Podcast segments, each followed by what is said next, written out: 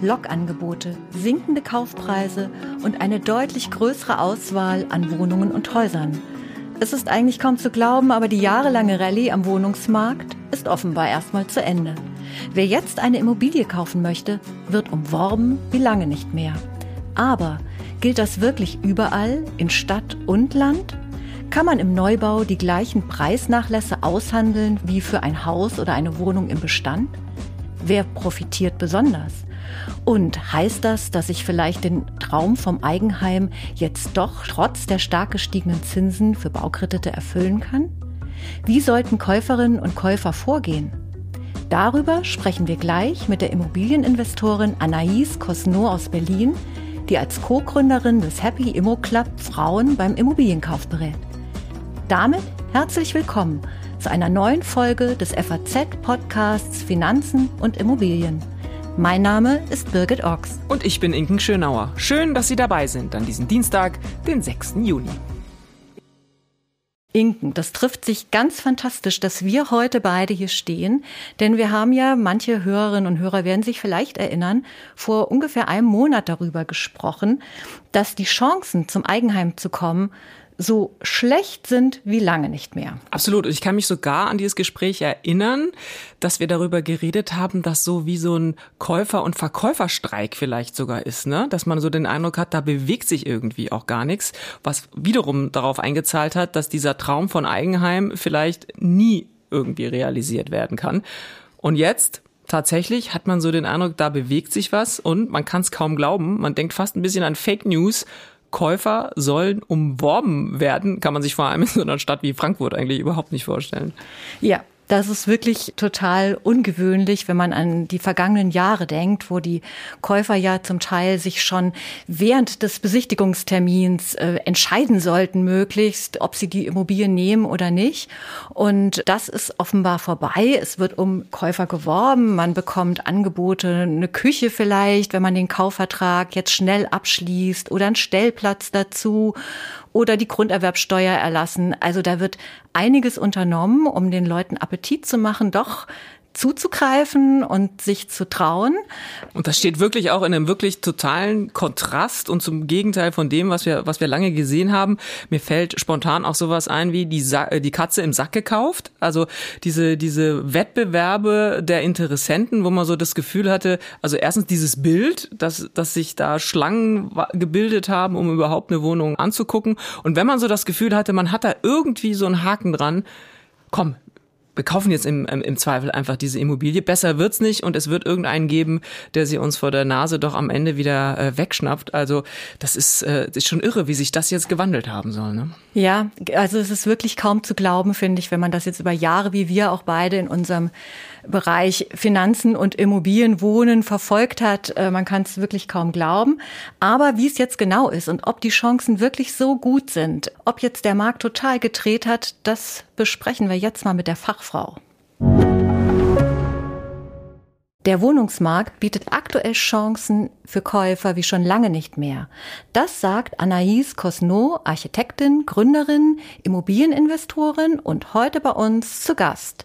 Herzlich willkommen. Schön, dass Sie da sind. Vielen Dank für die Einladung. Ich freue mich sehr.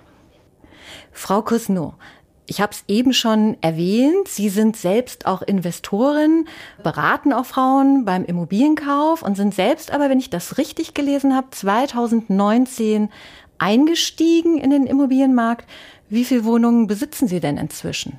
Genau, äh, ich bin 2015 eingestiegen in den Immobilienmarkt, weil ich da ähm, meine erste Tochter bekommen habe und finde, dass es äh, ein super Thema ist, in der Elternzeit eine Wohnung kaufen zu gehen. Ich habe danach Happy Immo gegründet mit meiner Co-Founderin und zusammen haben wir 60 Wohnungen aktuell. Das ändert sich aber immer, weil wir auch Wohnungen sanieren und dann wieder verkaufen. Und im Moment sind 60 Stück. Wir haben aber im Portfolio Wohnungen, die wir auch schon 2009, also 2009 erworben haben. Ja, das war dann die, meine, meine Co-Founderin ist Miami Teva, die hat schon ein bisschen früher angefangen als ich. Die sind jetzt bei uns im Portfolio mit drin, sodass wir den Markt seit ungefähr 2009 beobachten und äh, genau wissen, was für Höhen und Tiefen da kommen können und wie man sie, wie man sich da, wie man da rausschwimmen kann. Genau, also die Höhen und Tiefen, da haben Sie mir schon ein Stichwort geliefert. Sie selbst sind ja dann so richtig eingestiegen in einer Phase, äh, die ganz anders war als heute und dann so richtig Fahrt aufgenommen, habe ich das Gefühl, hat die Sache mit der Niedrigzinsphase. Und ähm, jetzt sind die Hypothekenzinsen im vergangenen Jahr ja deutlich gestiegen. Statt wie zuvor weniger als ein Prozent zahlen Kreditnehmer jetzt zum Teil um die vier Prozent. Das schwankt ja immer ein bisschen. Aktuell sind es, glaube ich, wieder ein bisschen weniger.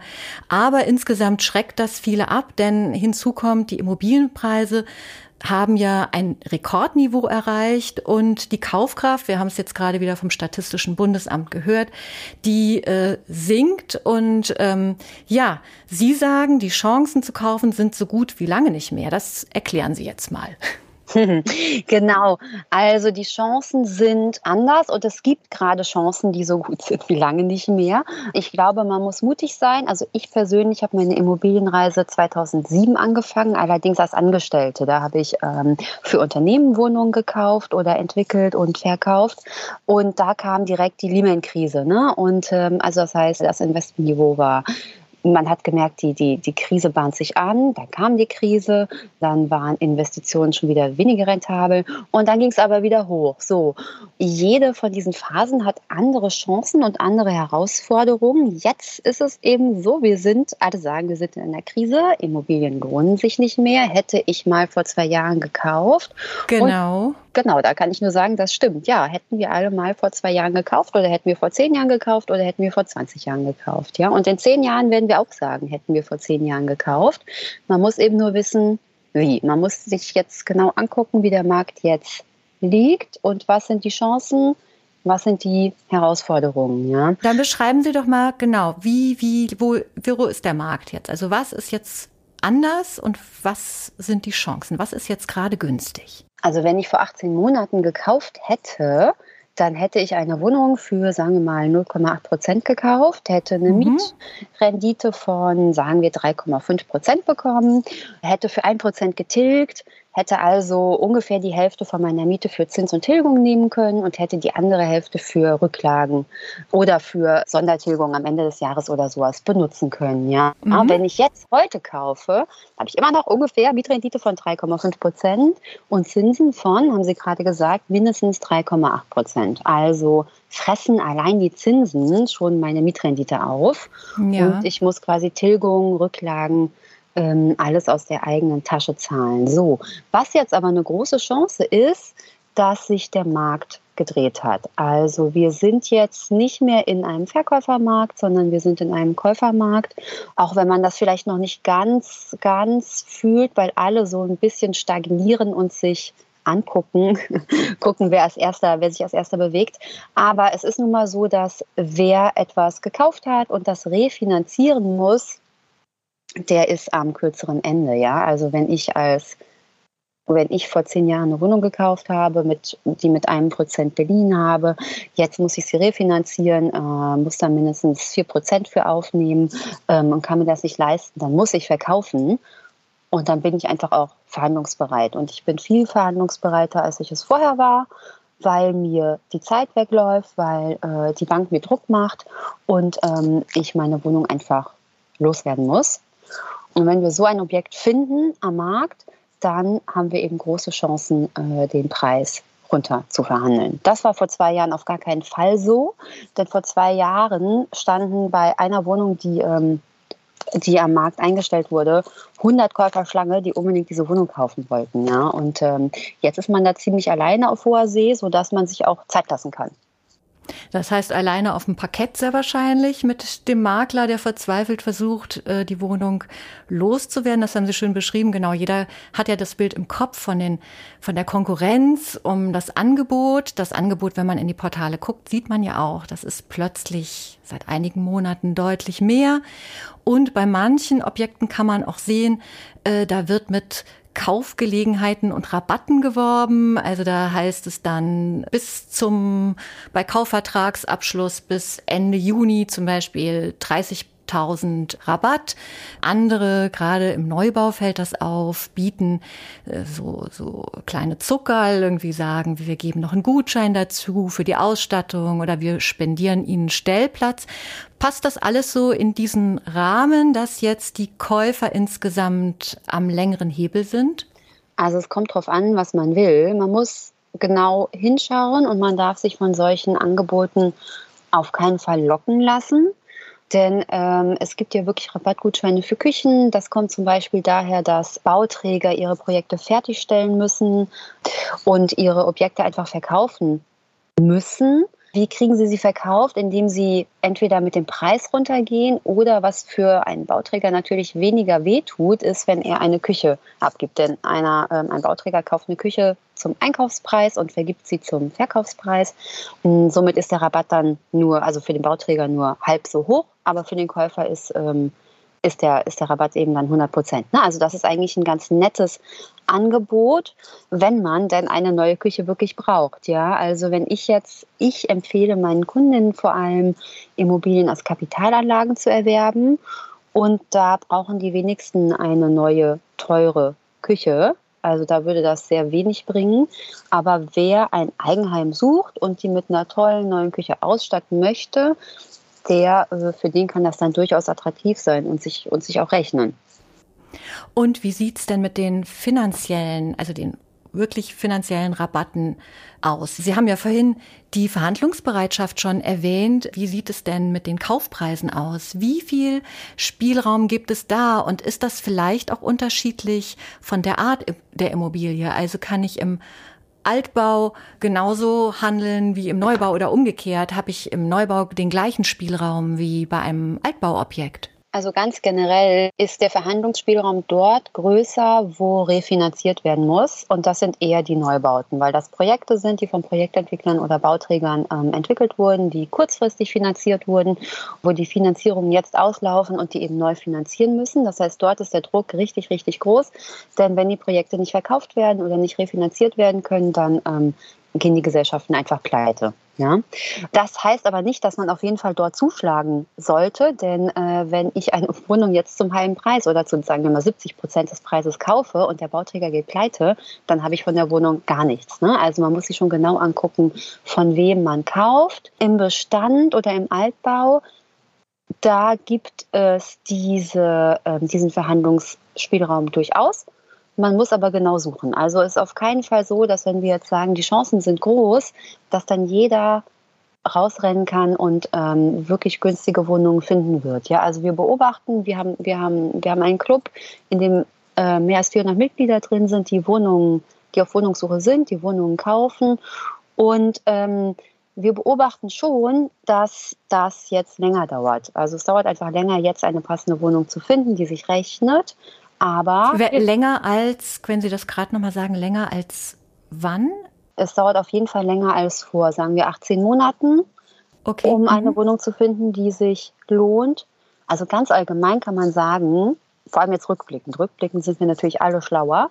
Vor 18 Monaten ungefähr konnte eigentlich fast jeder eine Wohnung kaufen, die sich gerechnet hat. Ganz einfach, weil das Geld quasi kostenlos ähm, zur Verfügung stand. Wir haben wir konnten die Wohnung kaufen, sie wurden uns finanziert zu, zu einem Zinssatz unter einem Prozent. Jetzt ist das eben nicht mehr so und jetzt muss man länger suchen. Aber diese Wohnung gibt es schon auch noch.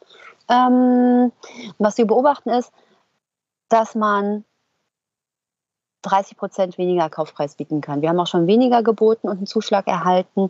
Äh, man braucht aber den Mut. Also man muss entschlossen sein, diesen Weg zu gehen und ähm, man muss sich das auch einfach trauen, ja, denn es ist, fällt natürlich nicht jedem leicht, eine Wohnung, die für 300.000 inseriert ist, 200.000 Euro zu bieten, ja, aber äh, wenn sie sich einfach sonst nicht rechnet, dann sollte man auf gar keinen Fall den, ähm, die 300.000 Euro bieten, sondern man sollte jetzt gerade einfach nur den Preis bieten, der sich für einen selber rechnet. Und bei einem Angebot wird es klappen, bei 20 Angeboten wird es nicht klappen. So, so, so ist das. Da kann ich mir vorstellen, dass viele doch da unglaublich Hemmungen haben. Also wenn man dann diese Zahlen sieht, da drehen ja schon die ersten Interessenten ab. Ne? Dann steht da eben 300.000, 500.000, 800.000 und äh, dann soll gehandelt werden. Vielleicht können Sie da noch mal so ein bisschen Insiderwissen weitergeben. Äh, was sind denn die Hebel? Also wo kann man denn auch ansetzen? Ähm, sagt man einfach nur, äh, lieber Anbieter, du, ich habe mir das durchgerechnet, das rechnet sich nicht für mich? Oder kann man auch noch argumentieren mit Qualität zum Beispiel. Ich könnte mir vorstellen, dass zum Beispiel Energieeffizienz eines Gebäudes durchaus jetzt vor dem Hintergrund, den wir haben, eine Rolle spielen kann. Genau. Also ganz im Prinzip kann man einfach sagen, ich kann mir nur den und den Preis leisten oder deine Wohnung ist nur so und so viel wert oder die Bank bewertet diese Wohnung nur mit so und so viel. Punkt. So kommt man nicht in Dialog. Ja. Was wir beobachten oder was wir, was ich auch selbst viel mache, ist Angebote abgeben. Dann kommt erstmal zurück, vielen Dank für das Angebot, kommt für uns nicht in Frage. Aber nach ein paar Wochen, wenn man da nach ein paar Wochen nachfragt oder auch nach Monaten, dann äh, und die Wohnung ist dann immer noch nicht verkauft, dann ähm, sind die Verkäufer meistens doch sehr verhandlungsbereit. Ich kann ja mal erzählen, wir haben gerade, wir sind dabei, eine Wohnung in Charlottenburg zu erwerben. Wir haben sie noch nicht gekauft, aber wir stehen hier kurz vor ähm, Unterzeichnung. Und diese Wohnung wurde uns im Oktober für 260.000 Euro angeboten, 40 Quadratmeter. Wir haben damals 160.000 Euro geboten, haben dann ähm, natürlich erstmal nichts mehr, äh, nichts mehr gehört von der Verkäuferseite haben uns dann aber nach ein paar Wochen wieder gemeldet und inzwischen reden wir über 184.000 Euro für diese 40 Quadratmeter. So und der Kaufvertrag steht, jetzt hängt es gerade an der Finanzierung, oder es hängt nicht an der Finanzierung, aber die, ähm, die Bank muss jetzt gerade arbeiten, bevor wir zum Notar gehen können. Aber das wird jetzt auf diesen Kaufpreis hinauslaufen. Und das ist dann ja schon ein beachtlicher Verhandlungserfolg. Das heißt, man braucht dafür Geduld, es dauert, man braucht Mut, also das Angebot zu hinterfragen und äh, dann eben auch einen deutlich niedrigeren Betrag zu nennen. Und man braucht Ausdauer und muss abwarten können, denn das Zeitfenster, in dem jetzt verkauft wird, das ist halt erheblich länger, wenn ich das richtig verstehe.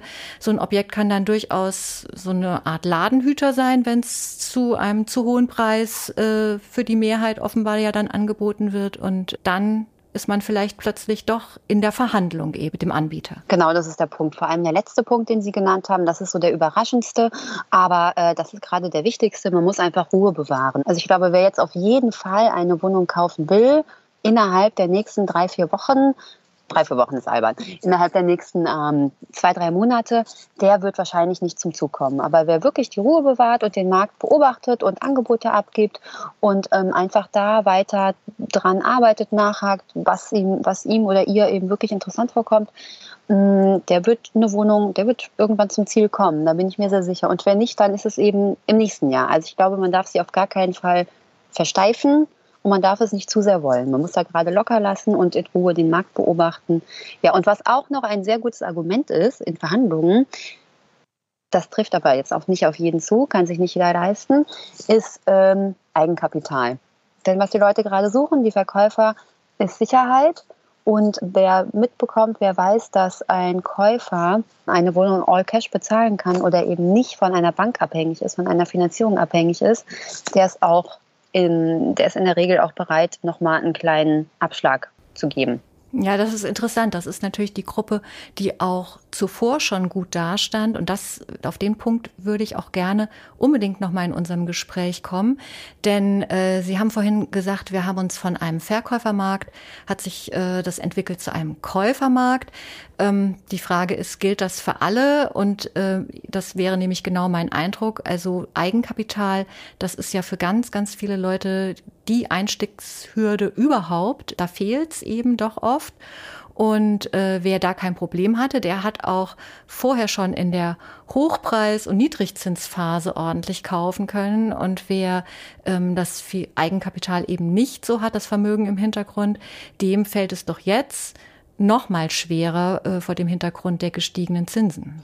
Ja, das kann man so sehen. Wer wenig Eigenkapital hat, kann aber immer noch kaufen, muss aber, wie gesagt, länger suchen. Was jetzt gerade wirklich wichtig ist, ist, den Mut zu haben, auch zu springen und zu kaufen und einen Plan B in der Tasche zu haben. Also wenn ich mir jetzt 30.000 Euro angespart habe und ich kaufe dafür eine Wohnung, dann kriege ich wahrscheinlich jetzt keine Wohnung für 300.000 Euro mehr dafür, sondern vielleicht für 200.000. Ganz einfach, weil je weniger Eigenkapital ich in meine Finanzierung reinbringe, desto schlechter sind die Finanzierungskonditionen. Aber dann ist das eben so. Und ich würde mir immer einen Plan B machen, wie ich refinanzieren kann. Ja, ich würde jetzt heute keine keine Finanzierung über 20 Jahre für ähm, 3,8 oder 4 Prozent abschließen, sondern ich würde eher einen höheren Zinssatz nehmen, den ich jederzeit ablösen kann. Und ähm, sobald die Zinsen wieder unten sind, die, die Finanzierung umfinanzieren, ja, oder auf einen Bausparvertrag gehen oder sowas machen.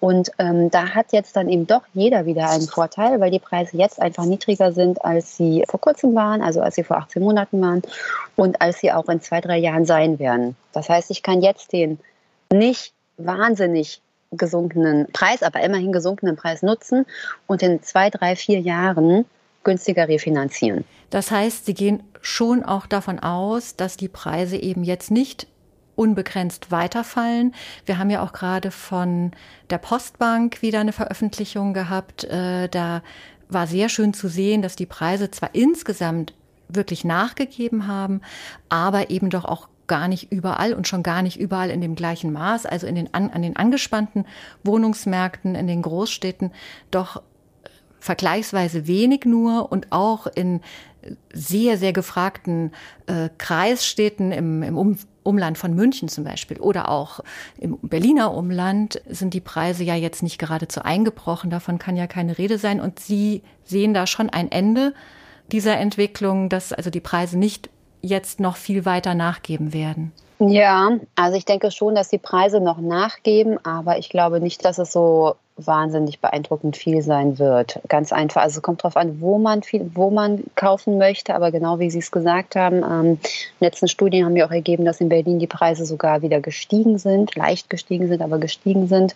Das kann man auch politisch begründen. Ja, wir haben ähm, zwischen 400 und 700.000 Wohnungen äh, zu wenig in Deutschland und sind aber weiterhin ein Zuzugsland. Und wenn äh, die Anfrage höher ist als das, was wir eben haben, also als das Angebot, dann steigen die Preise automatisch. Wenn mehr Leute Wohnungen suchen, als wir Wohnungen auf dem Markt anbieten können, dann ist es einfach unvermeidlich, dass die Preise weiterhin steigen werden oder wieder steigen werden. Ja? Das heißt, dieses Problem könnte eigentlich nur politisch gelöst werden, indem mehr Wohnungen gebaut werden.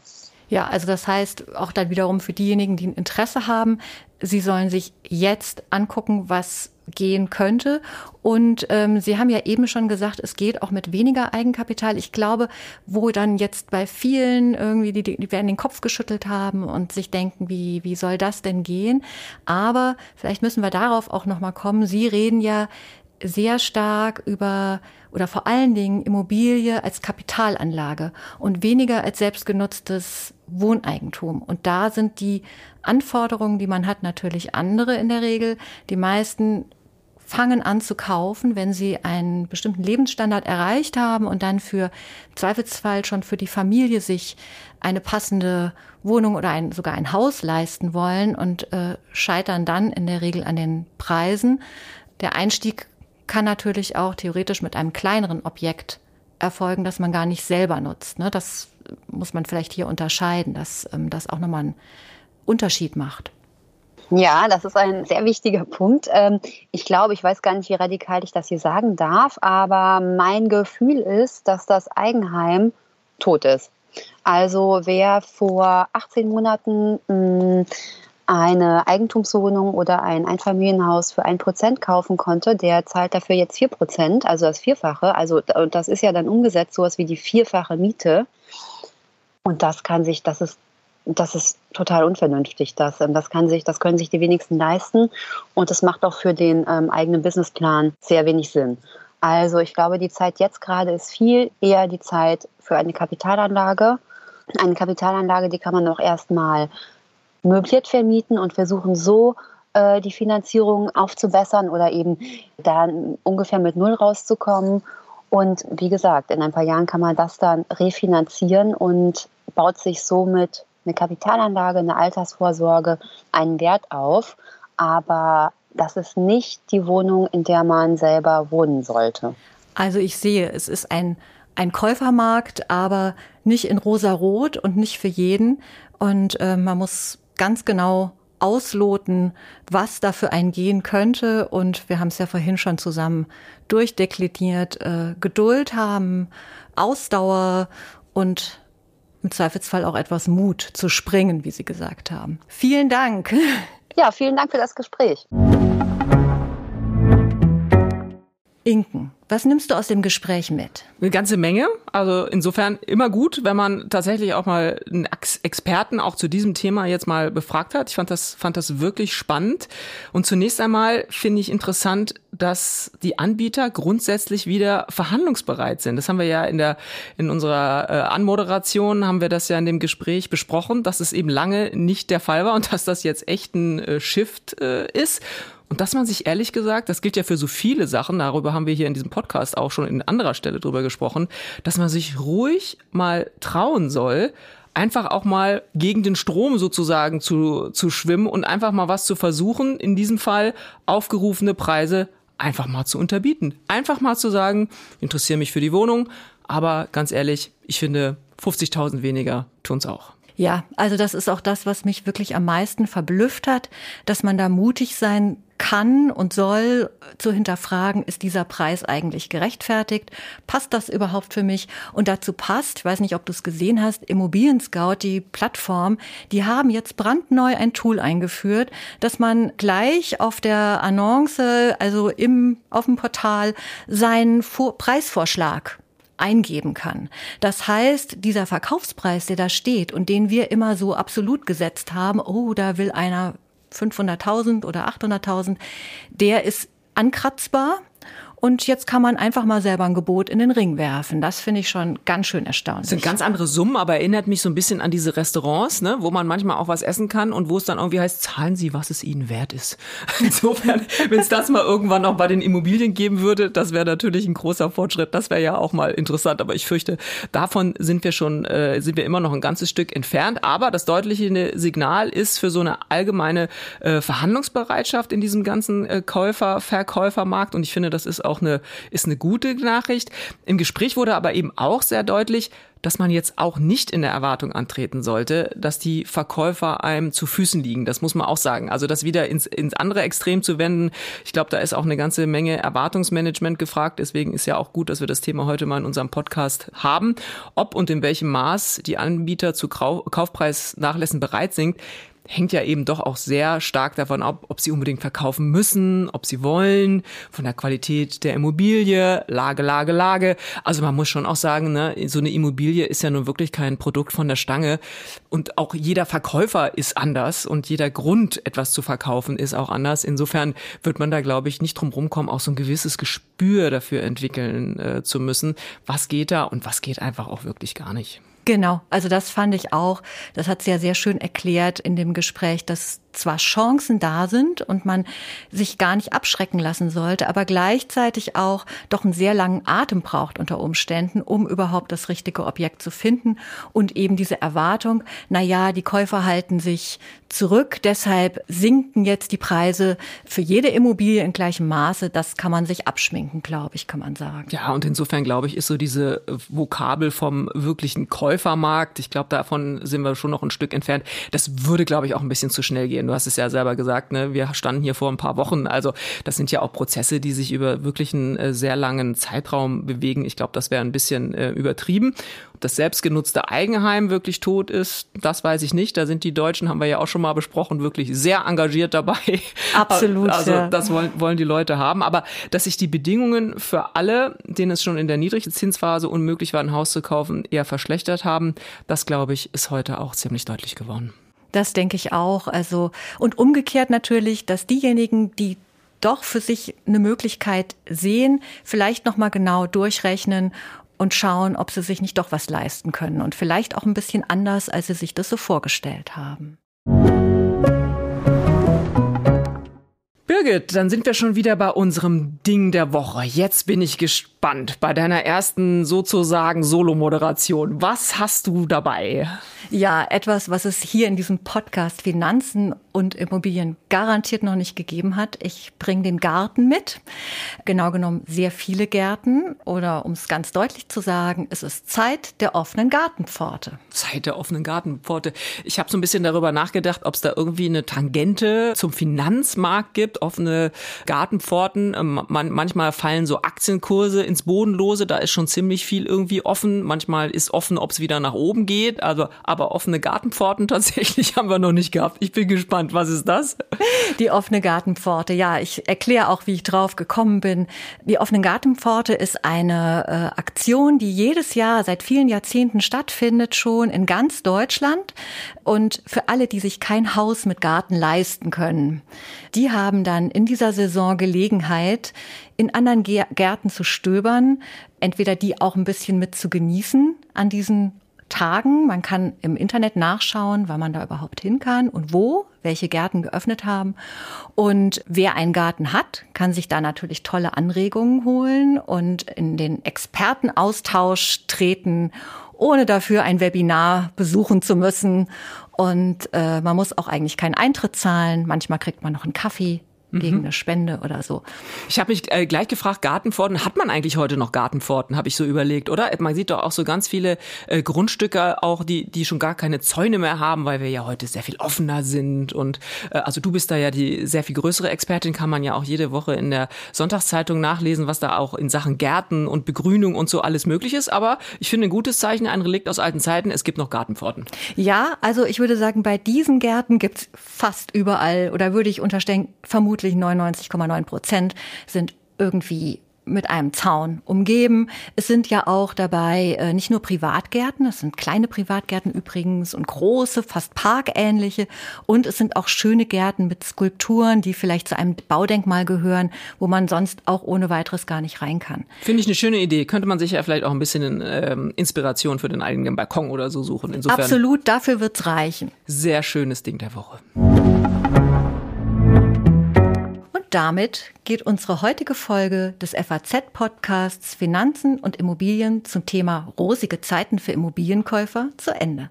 Wenn Sie Fragen haben, Themenwünsche oder andere Anregungen, schicken Sie uns eine E-Mail an podcast.faz.de oder schreiben Sie uns auf unseren Social-Media-Kanälen. Wir freuen uns, wenn Sie uns abonnieren und wenn Sie uns weiterempfehlen. Und zu finden sind wir im Übrigen überall dort, wo es Podcasts gibt und schauen Sie auch gern mal in unsere LinkedIn-Gruppe. Tschüss, bis nächste Woche. Tschüss, alles Gute und machen Sie was aus Ihrem Geld.